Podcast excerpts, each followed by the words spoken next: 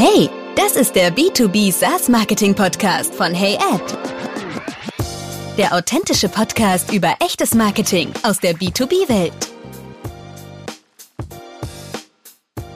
Hey zusammen, hier spricht mal wieder Maximilian Eiden. Diesmal war Kevin Probst zu Gast bei mir. Er ist Head of Growth und Revenue Operations Manager bei Alasco. Wir haben darüber gesprochen, wie wichtig wirklich Revenue Operations sind, dass es eigentlich schon als Herz des Unternehmens bezeichnet werden kann. Und letzten Endes ist es dafür verantwortlich, um überhaupt sinnvolle strategische Entscheidungen treffen zu können, sei es auf Marketing- oder Sales-Seite.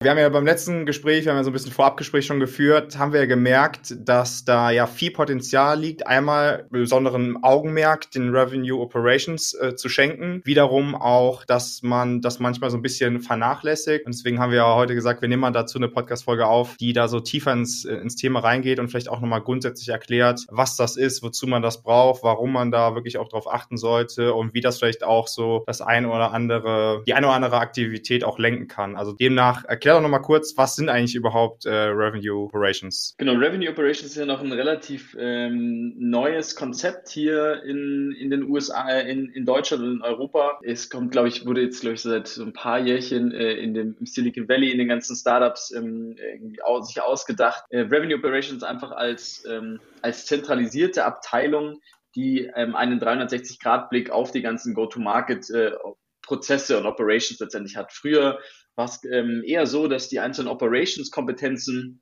und Analytics-Kompetenzen in den einzelnen Teams selber ähm, gesessen sind, ähm, was klar auch seine Vorteile hat, ähm, aber letztendlich da auch dazu führt, dass so ein Silo-Wissen ähm, entsteht, was natürlich, wenn man eine Unified äh, Customer Journey, eine Unified Customer Experience haben will, ähm, irgendwie hinderlich ist, weshalb man jetzt dazu übergeht, diese ganzen Operation Resources äh, in einem Team zu haben, in Revenue Operations, ähm, was einem eben ermöglicht, so, ein aligned, äh, so eine, eine sehr alignte ähm, allein einen Blick auf den ganzen Go-to-Market-Funnel zu haben. Was du jetzt sozusagen der Theorie sagt oder Best Practice ist, dass sich sozusagen verschiedene Kompetenzen in diesen Revenue Operations verteilen. Einmal über die Tools, ähm, über die Prozesse einfach, über die Daten ähm, und auch sehr oft Enablement. Letztendlich mit dem Ziel, äh, Operational Efficiency im, im ganzen Go-to-Market zu erreichen. Mhm. Was bedeutet es konkret von, von, von, von deiner Arbeitsweise und vielleicht auch nochmal gesagt, gesagt, in, inwieweit arbeitest du direkt auch mit Marketing und Sales zusammen oder bist du erstmal unabhängig davon, sondern bist du eher im, im CRM und analysierst die Daten und triffst darauf erstmal mehr oder minder Entscheidungen, die dann sozusagen weitergegeben werden an Marketing und Sales oder wie gehst du davor? Genau, also wir tatsächlich, wir speziell ähm, arbeiten wie so ein internes Produktmanagement-Team. Äh, wir mhm. arbeiten in Bi-Weekly Sprints und ist so, wir reden immer vom Push-and-Pull-Prinzip. Einerseits wollen wir natürlich, dass die Teams auf uns zukommen, kommen mit Requests, also mit Datenrequests, mit Tool-Requests, mit irgendwelchen Prozessen, die jetzt oder irgendwelchen, irgendwelche Probleme, die sie haben, was letztendlich hinderlich ist, um diese Operational Efficiency zu haben. Ähm, und auf der anderen Seite da wir jetzt mit den ganzen Zeit mit den Themen arbeiten und uns auch ständig damit auseinandersetzen, uns weiterbilden, kommt es natürlich auch vor, dass wir letztendlich mit Empfehlungen an die Teams herantreten. Das ist so ein bisschen so ein, so ein ja, Push and Pull. Und somit werden wir, ähm, versuchen wir immer in zweiwöchigen Sprints ein, ein, ein Product Increment, also sozusagen äh, irgendwas zu bauen, was im Endeffekt Revenue erzeugt durch diese Effizienzen. Sei es durch irgendwelche Dashboards, sei es durch neue Tools, sei es durch neue Prozesse, ähm, sei es durch durch äh, Compliance Reports, die, die, die den, äh, den, den, das, das Leadership unterstützt. Genau, so, so würde ich gerade den, den, den Working Mode bezeichnen. Okay, das heißt also, dass ihr wirklich nicht alleine etwas entscheidet, sondern dass es da wirklich auch so ein bisschen so ein ähm, Hin und äh, so ein Back and Forth gibt von, von, sage ich mal, der Entscheidungsfindung, also wie man jetzt aus den ähm, aus der Analyse der Revenue Ops, dass man da anhand dessen dann auch gemeinsam sagt, wir treffen jetzt die, die Entscheidung, dass jetzt alle zwei Wochen und dass ihr nicht alleinstehend jetzt sagt, das steht jetzt so fest und wir machen jetzt die Empfehlung und dann sollen die damit machen, was sie wollen, nach dem Motto. Genau, ja, ganz genau. Also es, ich glaube, für uns macht es nur Sinn, irgendwas zu bauen, was auch sustainable ist, also nachhaltig mhm. und äh, weil meistens dauert es eine Zeit, bis sich die Sachen, die wir umsetzen, wirklich in, in, in Wert umsetzen. Hat einfach mhm. alleine durch eine Cycle Time von Deals von mehr als drei Monaten Monaten oder zwei Monaten, ähm, mhm. ist ganz klar, dass die Sachen, die wir umsetzen, irgendwie erst später in, in sich in Revenue und äh, umsch umschlagen. Und ist wahrscheinlich für dich ziemlich offensichtlich, aber nochmal gesagt, was macht das äh, Revenue Operations Management eigentlich so speziell, beziehungsweise aus meiner Perspektive, ich würde das halt als das Herz des Unternehmens bezeichnen. Was würdest du aus deiner Perspektive sagen, war, warum das so ist? Ich glaube, ich würde es, finde es natürlich super, wenn du das so bezeichnest. ähm, ich glaube, woher das, das vielleicht kommt oder wo man so ein Gefühl dafür bekommt, ist, weil wir letztendlich Teile dieses ganzen Go-to-Market-Teams im, im eigenen Team haben. Also wir haben Teile aus dem Marketing-Team durch Marketing Operations bei uns, Teile aus dem Sales, durch Sales Operations, Teile aus dem Customer Success, durch ja. Customer Operations. Alle Daten bei uns äh, und dementsprechend kann man das vielleicht so bezeichnen, Herz des Unternehmens. Äh, ich glaube, es ist so eine Philosophiefrage. Ähm, aber ich würde auf jeden Fall sagen, dass wir überall Unternehmen irgendwie beteiligt sind.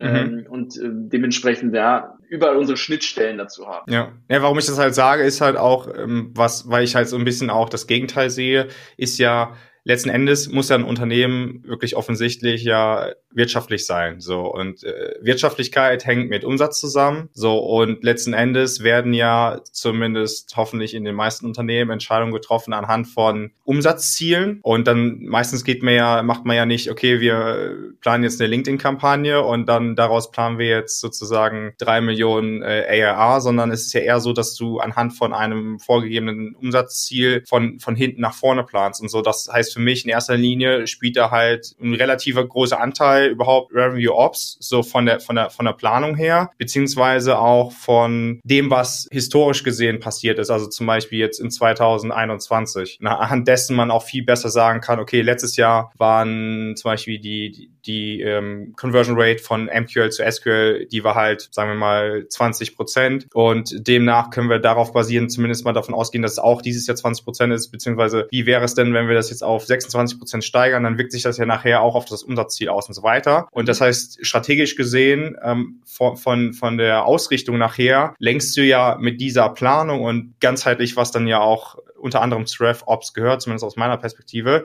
lenkst du ja dann auch oder steuerst du ja auch die Aktivitäten, gerade was, was, was Marketing angeht. Zumindest, das ist ja auch wieder so der Punkt, und das würde mich auch nochmal interessieren, wie du das so mhm. siehst, zumindest wenn Marketing auch wirklich die Absicht hat, qualifizierte Opportunities zu erzeugen, beziehungsweise ja als Hauptmetrik Umsatz auch hat. Genau, zu, zu deiner Frage nochmal vor, vorweg, gebe ich dir recht. Ich glaube, dadurch, dass wir letztendlich diese Datenhoheit bei uns haben, also genau mhm. eben diese Conversion Rates tracken und den, den äh, letztendlich, äh, ich, ich würde sagen, wir, wir machen nicht die Planung, aber wir geben die Datengrundlage, damit diese Planung gemacht werden könnte. Ja, ja von dem her äh, gebe ich dir da total recht. Und ähm, bezüglich der Opportunities, bitte, was, mein, was war deine Frage nochmal, Max? Die Hauptmetrik, also wenn, wenn bezüglich der Hauptmetrik von Marketing, was das für einen Einfluss auf auf eure Arbeit, auf deine Arbeit sozusagen auch hat. Ja, ähm, also ich glaube, ich glaube, das sollte das Ziel sein, dass, ähm, äh, dass, dass Opportunity Generation oder Pipeline Generation eine, eine Hauptmetrik im, im Marketing ist,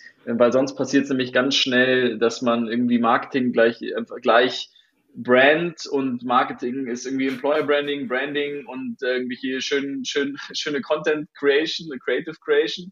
Ähm, und ich glaube, dann hatte ich aus der Erfahrung immer das Gefühl, dass sich Marketing sehr schwer tut, äh, also Budget zu rechtfertigen. Oder sie muss, sie kommt sel immer selber in selber so eine Rechtfertigungsrolle. Wenn man es mhm. mal ganz anders sieht, wenn man wirklich einmal pauschal sieht, ähm, wie viel Pipeline Creation kam denn aus, aus, aus Marketing, ähm, sei es Influence Pipeline, ähm, aber auch vielleicht wirklich Leads, die äh, Opportunities, die wirklich inbound als, als äh, Original, äh, Original Lead Source hatten. Ähm, ich glaube, dann kommt man mit einer ganz anderen Verhandlungsmasse an den Tisch als Marketing. Und ich glaube, da muss es auch so in die Richtung hingehen, ähm, was natürlich dieses Zusammenspiel aus Marketing und Sales super wichtig macht. Kannst du nochmal darauf eingehen, was so für dich auch die wichtigsten KPIs sind, um dann wirklich zu beurteilen, ähm, vielleicht im letzten Jahr, das hat gut funktioniert und das war eher nicht so gut und das können wir ausbauen. Auf was achtest du da? Auf welche KPIs? Ja, äh, nur weil wir gerade da momentan dran sind, äh, ich das gerade äh, top of mind habe, ähm, äh, bei uns ein wichtiger Channel sind so Events ähm, und ich glaube, mhm. da ist einfach super wichtig äh, Return on Investment von bestimmten Events. Mhm. Ähm, also wie viel Pipeline, wie viel One Deals, wie viel ACV ähm, gab es denn eigentlich durch dieses Event? Also ich glaube sonst, das sind immer, vor allem jetzt in der, der Branche, in der wir uns äh, befinden, Baubranche, ähm, super, äh, super hohe Ausgaben, die müssen natürlich irgendwie gerechtfertigt werden.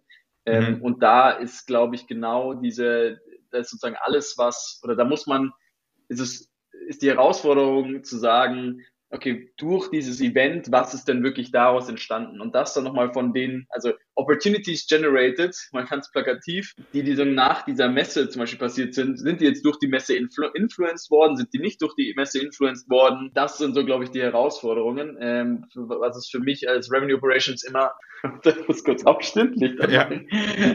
ähm, was äh, für uns eben super wichtig ist, dass wir von Anfang an ganz klar machen, wie tracken wir diese Messen, Messen-Activities, diese Messen, ähm, diesen Messen-Influence, wie können wir den rausrechnen nachher, weil das eben super wichtig ist für Marketing. Ansonsten glaube ich, ja, hattest du schon angesprochen, ich glaube, diese ganzen MQL-Metriken, MQL to SQL Conversion, ja. ähm, irgendwie auch, äh, kann man irgendwie irgendwas ableiten von die, die, die, die Cycle Time, also wenn bei Inbound, Inbound Leads, die Cycle Time von Inbound Leads sollte irgendwie wesentlich schneller sein als von Outbound. Das ist natürlich auch wieder eine, eine Sache, die, die da stark gemessen wird. Dann, wie gesagt, äh, super wichtig mit dieses Influence Pipeline. Ja, das sind so die, die top of my mind Metriken, okay. die da. Um, kannst du nochmal da genauer darauf eingehen, wie ihr jetzt sozusagen auch dann wirklich den Effekt einer Messe ähm, letzten Endes dann auch in Daten wiedergespiegelt habt, beziehungsweise wie ihr das jetzt irgendwo gemessen habt und dem das zugeschrieben habt? Genau, also wie wir es gemacht haben, wir versuchen oder für, wir im Revenue Operations versuchen natürlich jeden Touchpoint irgendwie zu tracken. Ähm, mhm. Nur dann kann man, glaube ich, sehr, sehr genau sagen, was, was verursacht hat. Dementsprechend haben wir eigentlich jedes Meeting, was wir auf einer Messe gehabt haben, mhm. ähm, dementsprechend getaggt. Und jetzt können wir so ein bisschen weiterrechnen und äh, müssen dann sagen, okay, diese Meetings, die, die da waren und related companies beziehungsweise Deals, die dadurch entstanden sind, wie viel, wie viel Value haben die, ähm, was ist jetzt mit denen passiert, sind die closed one worden, haben die sich vielleicht nochmal ähm, gab es vielleicht sogar einen Upsell da drauf, also was ist der Total ACV, der sich letztendlich aus mhm. diesen initialen Meetings irgendwie ähm, ergeben hat. Und ich glaube, wie wir es gerade machen, ist, dass wir sagen, okay, wir nehmen so eine kleine Zeitspanne, wo wir sagen, das ist noch die Zeitspanne realistisch, dass dieses Meeting, diese Deal Creation ähm, irgendwie beeinflusst hat. Und so versuchen wir gerade diesen Return on Investment ähm, zu modellieren. Okay, auf jeden Fall ist das spannend. Was ich jetzt auch nochmal so ein bisschen rausgehört habe, äh, das finde ich nochmal ganz spannend, das belegt auch nochmal so ein bisschen meine Perspektive Perspektive an, an RevOps generell, das, was du so beschrieben hast, ist ja auch wirklich zum Teil schon, also so Attribution und so weiter und das genauer ähm, ja überhaupt ähm, zuzuweisen, wo was herkommt und was für nachher ein Sign-up bzw. für Umsatz nachher verantwortlich war. Das ist ja zum Teil auch wiederum Marketing. Und deswegen, ich habe zum Beispiel die Perspektive, dass man zumindest als, als Marketing zumindest wissen sollte, was die Anforderungen sind an Revenue Operations, was man letzten Endes, auf was man letzten Endes achten sollte oder achten muss, dass man sozusagen strategisch die richtigen Entscheidungen trifft. Natürlich ist es nochmal, das habe ich jetzt auch nochmal wirklich so krass feststellen müssen, ähm, dass dass es natürlich immer was anderes ist, wenn man die Anforderungen hat äh, von der Marketingperspektive und natürlich das auch umzusetzen, sozusagen von der, von der Datenstruktur, äh, von der Datenarchitektur, das natürlich in einem CRM überhaupt so einzupflegen und umzusetzen, so dass es halt für den, für den Business Case, für den Use Case auch wirklich, ähm, ja, passt. Ja. So, und das ist halt so eine Sache, die manchmal, glaube ich, so ein bisschen unterschiedlich ist und dass man das nicht unbedingt immer so äh, genauso transferieren kann. Aber letzten Endes finde ich es wichtig, dass man auch als Marketing dort, das ist ja auch, was ich so ein bisschen zu der, zu der, bezüglich der Hauptmetrik meinte, dass man das wirklich im Auge behält, denn genau das ist ja der Punkt, wenn du nämlich als Marketing ja sagst, Hauptmetrik ist MQL, dann ist ja sozusagen alles, was bei, bei den Revenue Operations, sage ich mal, mehr oder minder erst beginnt, das, da gibt man als Marketing ja dann sozusagen erstmal die Verantwortung ab oder verliert sozusagen das Auge dafür, die Sicht dafür, was letzten Endes dafür gesorgt hat, dass man wirklich mehr Opportunities kreiert hat oder für mehr Umsatz gesorgt hat, weil ich auch jetzt mal vor kurzem gesehen habe, dass es immer wieder halt der Punkt ist, das ist dir sicherlich ja auch bekannt, dass es einfach ein großer Gap ist zwischen MQLs oder Demo-Sign-Ups und mhm. zum Beispiel dann Opportunity Created, weil das ist einfach nochmal ein ganz anderer Cycle und äh, da sind vielleicht so je nach Definition zwei, drei Stufen dazwischen so. Ja. Und demnach, äh, wenn du als Marketing das gar nicht beobachtest, dann sagst du, wir haben unseren Job erledigt Ja. und äh, alles andere, dann kommt nämlich der nächste Satz, alles andere liegt in der Verantwortung von, von Sales, also ab dem Ja. SQL. Ja, genau. Also eins zu eins, was du sagst. Und ich glaube, ähm, wo, wo da, da sind eben diese Schnittstellen immer super wichtig. Ähm, deswegen sitzt bei uns ein Marketing Operations Rep, der eben sehr in sehr engen Kontakt mit Marketing letztendlich ist, um Mhm. sicherzustellen, ähm, dass diese zwei Parteien eben miteinander, miteinander vernetzt sind, dass wir die Datenpunkte letztendlich tracken, um Marketing äh, letztendlich zu ermöglichen, zu sagen, ähm, ich kann weiterschauen als ähm, MQL generated, sondern ich kann eben den, den restlichen Teil des Go-to-Market, der Go-to-Market-Pipeline eben auch noch sehen. Durch ähm, Reports, durch Dashboards, durch Datenpunkte, die wir möglich machen ähm, und Marketing dann zur Verfügung stellen. Und ähm, Marketing Operations ähm, sollte dann letztendlich ein, zwei Tage auch im Marketing-Team sitzen, dass sich da eine sehr schöne ähm, Wissensdistribution eben ergibt. Ähm, und diese zwei, also Daten und deren, deren die Initiative im Marketing eben sehr allein sind, dass genau sowas möglich ist. Man kann sagen, ähm, meine, meine, meine Insights hören nicht bei MQL Generated auf, sondern sie gehen eben weiter. Sie gehen vielleicht sogar bis hin zu Upsell. Also Kunde ist schon Kunde geclosed und was hat ist denn dann noch weiter passiert? Weil letztendlich, vor allem in unserer Branche, passiert sehr, sehr viel äh, nach dem, nach dem Signing. Ne? Also wenn du wirklich wissen willst, wie viel Mehrwert eine bestimmte Marketingkampagne eigentlich geliefert hat, müsstest du eins, müsstest du fast ein, ja, vielleicht ein Jahr warten und dann kannst du wirklich sagen, so und so ähm, effektiv war die eigentlich.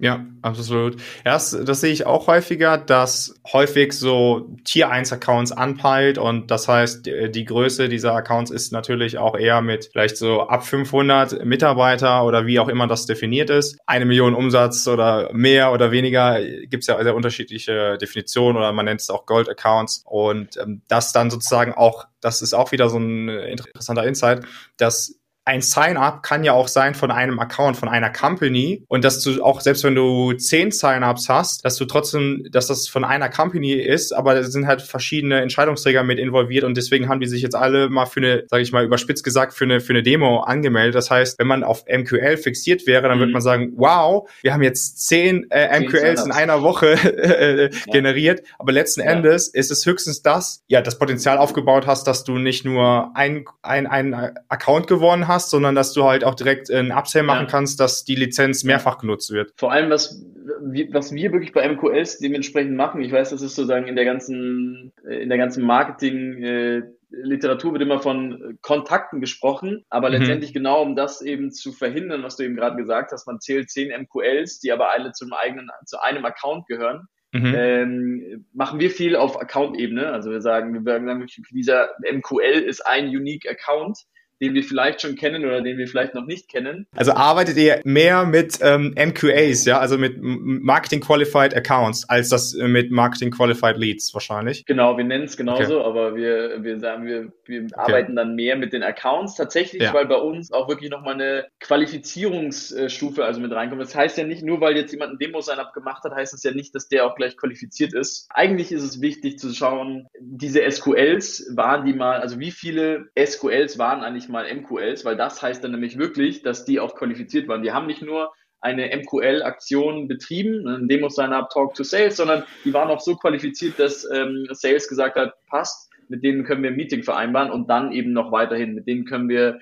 die werden zu einer Opportunity etc. Was das heißt, ist für nur MQL ist, glaube ich, ein bisschen schwierig. Ja, das stimmt, auf jeden Fall. Was ist für dich so ein guter, eine gute Benchmark zwischen von MQL zu SQL? Wie viel Prozent? Ich glaube, 90 Prozent ist, glaube ich, ähm, soll ganz gut. Ich glaube, das äh, hat natürlich viel damit zu tun, wie man targetet ähm, und auch wie der Sign-up vielleicht ausgelegt ist. Ich glaube, das kommt so ein bisschen drauf an, will man ähm, eher ein bisschen breiter, dann will man das eben eher ein bisschen breiter auslegen und überlasst es dann Sales, das mhm. zu qualifizieren, oder möchte man eigentlich schon den Sign-up schon so targeted machen wie möglich? Ähm, ich glaube, das äh, letztendlich beeinflusst sehr diese, diese, diese, diese Spanne, ähm, weil letztendlich wenn da ein qualifizierter Inbound reinkommt, dann sollte der eigentlich zu 100 Prozent zu einem SQL werden. Ja, denke ich auch. Ähm, das ist natürlich genau aus, aus meiner Erfahrung und was ich so in dem Markt so, Markenfeld so mitbekomme.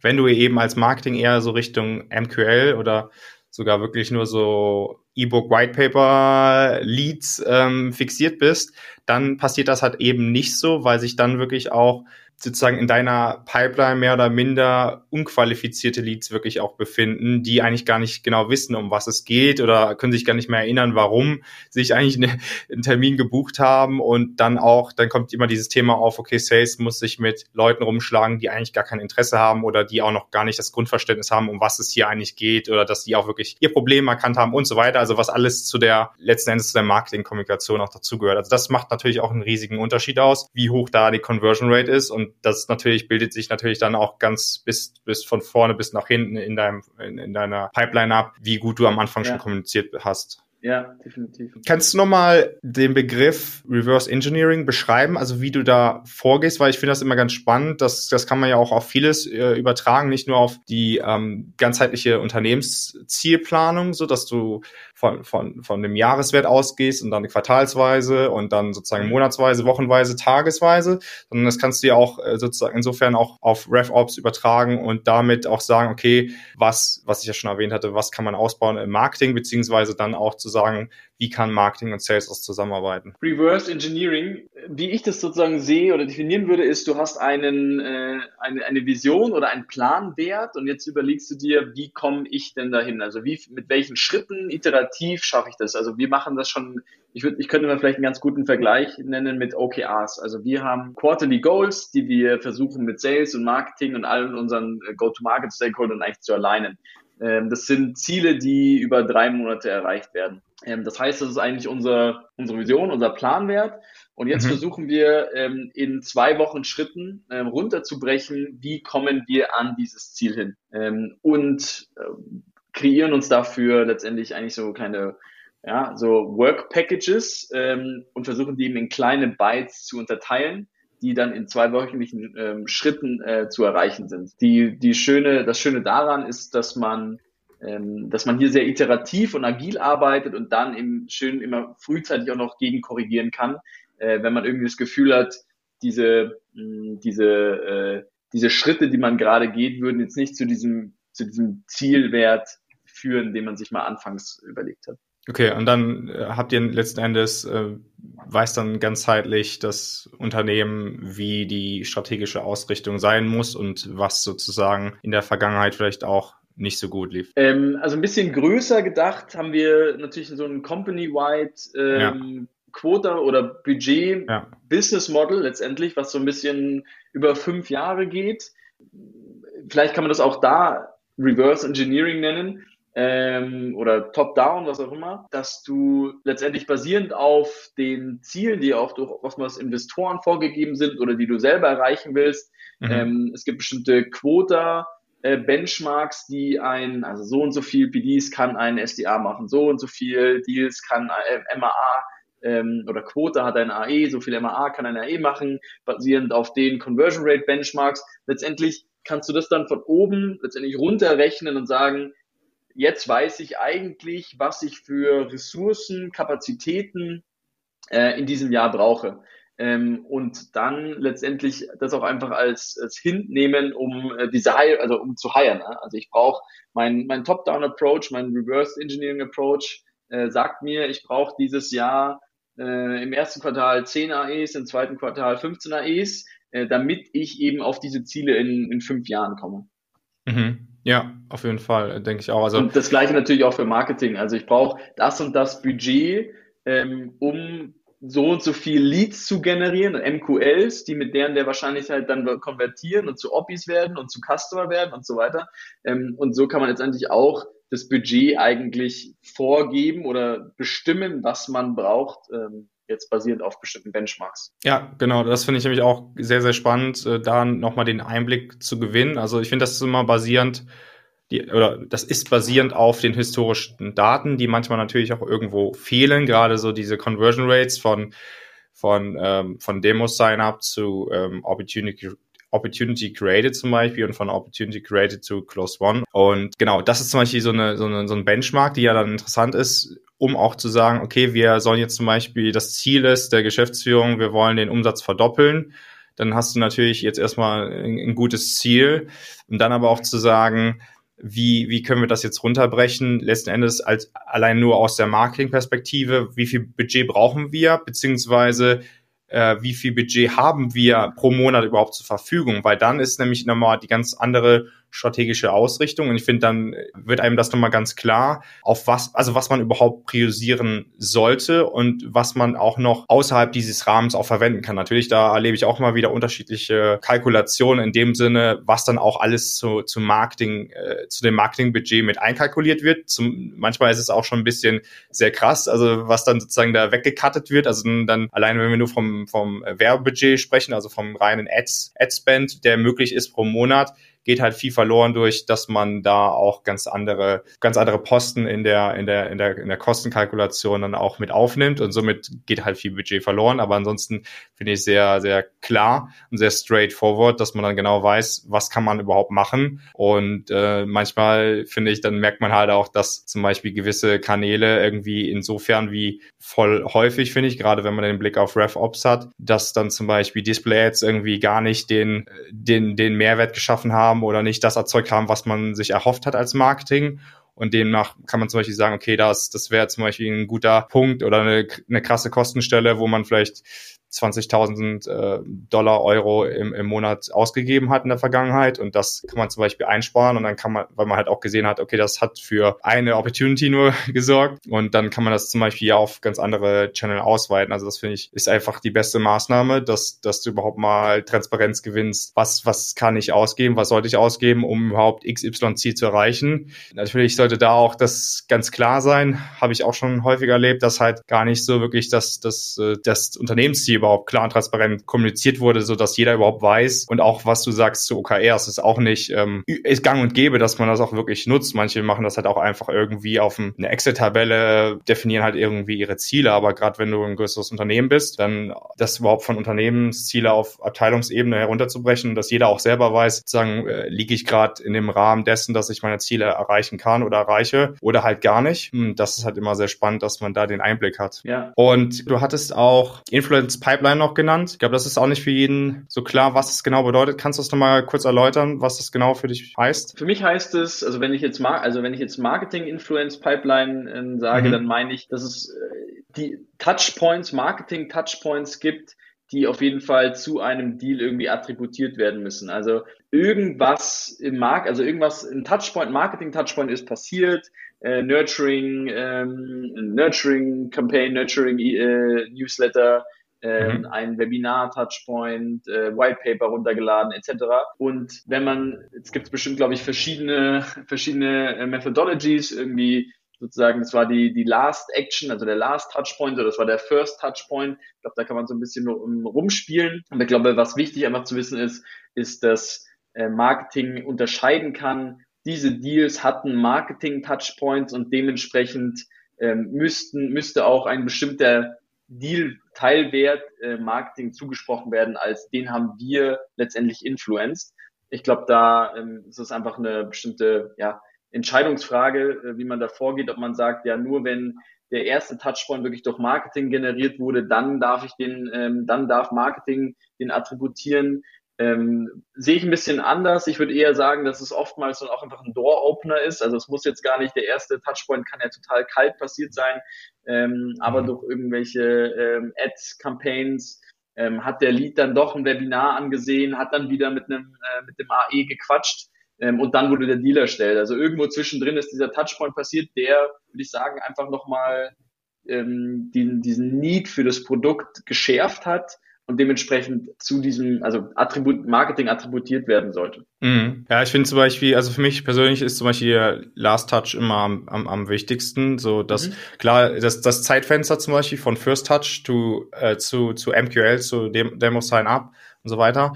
Ähm, das finde ich auch sehr, sehr spannend und wichtig zu wissen. So, aber Last Touch hat halt einfach viel mehr, sag ich mal, Gültigkeit oder mehr, mehr Value auf jeden Fall, weil es äh, letzten Endes so ein bisschen der, der Punkt ist in der Customer Journey, der überhaupt ja vielleicht ausschlaggebend für eine für eine sagen für eine Kaufbereitschaft ist. Und äh, gerade bei komplexeren Produkten hast du ja schon so angeschnitten ist es ja einfach so dass man nicht vier acht Touchpoints hat sondern vielleicht eher 40 50 60 so und das macht es ja sehr komplex und das macht es ja auch nicht linear sondern letzten Endes ist ja auch glaube ich so ein bisschen die Frage wer war jetzt dafür verantwortlich und wer nicht, sondern äh, es ist halt wirklich die, die Frage, inwieweit bleibst du immer wieder top of mind, also Marketing jetzt bezüglich top of mind bei deiner Zielgruppe, was kommunizierst du und so weiter. So und letzten Endes sind das ja sehr viele Touchpoints und die kannst du ja gar nicht alle nachher zuweisen, weil es ist einfach gar nicht mehr möglich. Vielleicht siehst du das auch in deinen Daten, dass zum Beispiel sowas wie Social Communities und, und, und Mundpropaganda immer mehr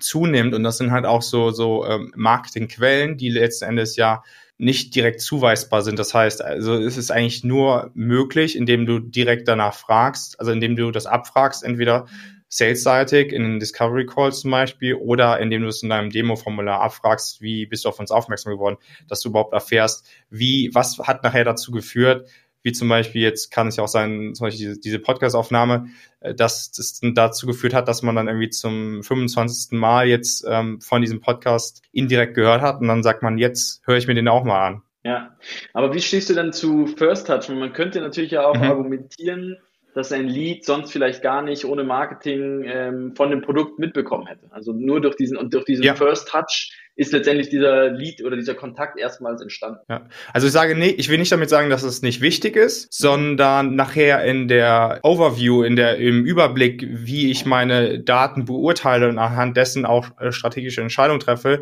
ist für mich dann in meinem Attributionsmodell nur der äh, Last Touch wichtig, beziehungsweise ich würde einfach den First Touch vernachlässigen. Es gibt ja auch noch verschiedene andere Formen wie ähm, V-Shape ähm, und, und U-Shape und so weiter finde ich aber Modelle, die irgendwie gerade bei komplexen ähm, Sales-Strukturen, äh, Sales-Cyclen dann auch irgendwie nicht so viel Sinn ergeben. Und wie gesagt, letzten Endes zählt für mich einfach, was hat dazu geführt, dass man jetzt Kaufbereitschaft zeigt, weil viele unterstellen ja einem potenziellen Kunden Kaufbereitschaft, wenn sie für sich, sich für ein, ein, ein E-Book oder ein White Paper angemeldet haben. Und dann werden sie in eine Automation gesteckt. Das ist ja meistens aber wirklich der First Touch oder ähm, irgendwas dazwischen, also vielleicht der dritte Touch Touchpoint. Das ist ja genau der, der, die Schwierigkeit daran, dass man dann das schon der Zielgruppe, sage ich mal, dreist gesagt, unterstellt. Und deswegen würde ich sagen, das Interessantere ist ja, wenn du wirklich High Intent, also hochwertige Leads, die wirklich qualifiziert sind, äh, gewinnen willst, die dann wirklich auf die Webseite gehen und von sich aus aus ihrem eigenen Interesse dann eine Demo anfragen oder sich für ein Free Trial anmelden, dann ist das ja sozusagen, dann ist ja die Frage, was hat dafür gesorgt, dieser letzte, sage ich mal, Touchpoint, der dann gesagt, äh, der den dann gesagt hat, okay, wir möchten das jetzt mal ausprobieren, wir möchten jetzt das Produkt näher kennenlernen, das ist doch für uns sehr interessant, wir haben das jetzt schon so oft gesehen. Deswegen hat es für mich einfach mehr Mehrwert, so würde ich es mhm. äh, erklären. Okay, ja. Dann auch noch ein Thema, so bezüglich Sales, das finde ich auch immer sehr spannend. Also ist auch noch so ein bisschen, wenn man natürlich dann tiefer in, in RevOps drin ist, wenn man da Reports erstellt, dann kann man ja auch das zum Beispiel aufschlüsseln, Winrate von jedem, äh, von jeder Salesperson. So, mhm. und da war auch vor noch gar nicht so langer Zeit nochmal mein, meine Erkenntnis, dass mehr ist nicht gleich mehr. Also das bedeutet, dass wenn die Winrate von jeder Salesperson über 80 Prozent ist, dass das ja nicht unbedingt super gut ist, sondern auch sozusagen ein Indiz dafür sein kann, dass in der Datenstruktur irgendwo ein Fehler liegt, beziehungsweise ähm, auch ähm, ja, andere Fehler sozusagen äh, da sein können in der Pipeline. Wie siehst du das? Ähm, wie ist deine Erkenntnis dazu? Ja, kann bestimmt äh, Grund, äh, die, die Ursache dafür können bestimmt auch fehlende, fehlende Daten sein. Was, was ich mir, was ich mir gerade überlege, ist, ähm, dass, glaube ich, die Winrate äh, und Convert, also dass ich das Gefühl habe, vielleicht hast du da auch eine, eine Idee dazu, ja. ähm, dass oftmals Winrate und Conversion Rate ähm, sehr, also jeder so ein bisschen unterschiedliche Sicht darauf hat und wie man das tatsächlich mhm. berechnet. Ähm, mhm. Deswegen würde mich mal interessieren, wie du die, die Winrate dann definierst. Ja, genau. Also das ist die, der prozentual, prozentuale Anteil von zum Beispiel der Anzahl, die sich für, für eine Demo angemeldet haben, also MQL, Mhm. Und dann zu der nächsten Deal Stage für mich SQL. So, und wie viel sind danach, also von, von wenn ihr jetzt zum Beispiel von 100, also 100 Demo-Sign-Ups, MQLs ja. und dann sind es nur noch 50 SQLs, ja, dann haben halt 50 Prozent ist die Winrate. Ja, okay, ja, genau. Das, das ist, glaube ich, das, äh, das Thema, wo man immer, wo ich das Gefühl habe, man muss immer, so, man muss immer sagen, okay, also meine Winrate, wie ich Winrate definiere, ist so und so. Zum Beispiel bei uns Winrate passiert nur ab, ähm, ab dem Deal. Sozusagen, wenn du einen Deal letztendlich erstellst, eine Opportunity, ähm, okay. und äh, du überlegst sozusagen, okay, von den von den Opportunities, die, die Rechnung ist sozusagen One Deals durch One plus Lost. Also wie viel ja. im Vergleich, wie viel ähm, habe ich gewonnen im Vergleich zu denen, die ich gelost habe. Und da finde ich äh, ganz interessant, ähm, also einmal kann bestimmt eine, eine, eine schlechte Datengrundlage dem sein für, für so eine hohe Winrate. Aber was wir letztes Mal gesehen haben, ist natürlich, wenn du äh, nur drei Deals createst ähm, oder vier, ähm, während jemand ähm, und dadurch dann äh, und die jetzt irgendwie die meisten davon äh, winst und äh, nur einen irgendwie äh, auf Lost gehst, dann ist, hast du natürlich eine super hohe Winrate, aber der Wert, den du geschaffen hast, ist natürlich viel kleiner als gegenüber jemandem, der vielleicht eine viel kleinere Winrate Winrate hat, aber in dieser gleichen Zeit 20, 30 Deals durchgeschleust hat, ähm, die einfach einen viel größeren und die auch nochmal einen irgendwie größeren ähm, Wert haben. Das heißt, ähm, würde ich lieber den nehmen, der eine, eine, eine kleinere äh, Winrate hat, aber viel mehr MAA am Schluss äh, generiert als, als andersrum. Und woher das, glaube ich, kommt, ist oftmals, dass man so ein bisschen Cherry-Picking macht. Also ich bin mir, ich akzeptiere diese ja. Company, diesen MQL, nur wenn der perfekt ist und mir genau alles ähm, erzählt, was er, was ich was ich hören will und genau den Pain habe und dann äh, ja. äh, gehe ich nämlich die Oppi, ähm, ja, ja, dann ja. wird er wahrscheinlich zu hohen, zu hoher Chance auch closen, aber ich krieg halt nicht wirklich viel MAA über die, über die Linie. Äh, so kann man natürlich sich auch eine schöne Winrate erschleichen, die aber im Endeffekt nicht so viel hilft. Ja, 100 Prozent. Also ich glaube, da hat äh, Marketing und Sales beide schon, äh, haben beide schon einen Weg gefunden, sich äh, selber zu betrügen, könnte man jetzt einfach mal so sagen. Genau, das denke ich auch. Das ist auch ein Indiz dafür, dass man, dass man eine hohe Winrate erzeugt, dass man wirklich sagt, ich nehme nur noch Deals an, wo ich letzten Endes schon eine Recherche betrieben habe oder wo ich wirklich so auch nach dem Motto zu 100 Prozent weiß, den werde ich halt closen. So und, oder halt, was du auch sagst, ich habe einfach zu wenig, zu wenig Ops, mit denen ich dann sozusagen mein, mein, meine restlichen Ops sozusagen vergleichen kann. Also dass ich dann überhaupt sagen kann, wie du halt gesagt hast, dass das, das Verhältnis äh, so niedrig ist, dass da halt einfach eine hohe prozentuale Zahl halt rauskommen muss, weil es nicht, also weil es halt einfach gar nicht anders geht. So, ja, ja, ja, Genau, das ist, das ist auf jeden Fall sehr spannend, wenn man das äh, mal sich so anschaut, in die Daten reingeht und man hat dann zum Beispiel 100 Prozent äh, Quote, dann ist es halt sehr spannend, mal zu überlegen, woran das liegt. Ja, und dann halt, wie gesagt, Marketing hat es ja genauso geschafft, indem man sagt, okay, MQLs äh, wollen wir gewinnen und alles andere interessiert uns nicht. Das ist halt eine, eine Metrik, die, die man auch einfach lenken kann, einfach bestimmen kann, gerade wenn die so, äh, so einfach definiert ist, dass zum Beispiel auch so ein E-Book-Download sein kann, dann ist man halt nur darauf ausgerichtet, so schnell wie möglich irgendwelche Leads zu gewinnen, no, no matter what, sage ich mal so schön. Also egal wie die Qualität ist, du hast nur noch das Ziel, wirklich dann auch das zu erreichen. Und dann letzten Endes ist es ja auch dann so, wie sich das auch wieder, was das Indiz dann dafür ist, dass wirklich kontinuierlich Marketing auch dann das Ziel übertrifft und Sales halt noch nicht mal das Ziel erreicht. Das ist eigentlich das Indiz dafür, wenn Marketing so getrieben ist, nur noch MQLs zu erzeugen. Ja, definitiv. Sind halt dann nicht die, dann sind die Ziele eben nicht allein. Deswegen sollte sollte eigentlich, sollten sich Marketing und Sales ein Ziel teilen. Ähm, mhm. Das würde einfach, äh, schafft sehr viel Alignment und beugt diese Probleme vor, von denen du gerade eben gesprochen hast. Auf jeden Fall. Das ist ja auch wieder ein ganz anderes Thema. Marketing Sales Alignment, da kann man auch sehr lange drüber sprechen, aber ich glaube auch ja, dass das Trick auf jeden Fall, also würde dazu beitragen, wenn man sich einfach als ein Team versteht und zusammenarbeitet, als irgendwie immer gegeneinander und wir ja. gehören nicht zusammen und macht euer Ding und so weiter. Ja, aber cool. Ja.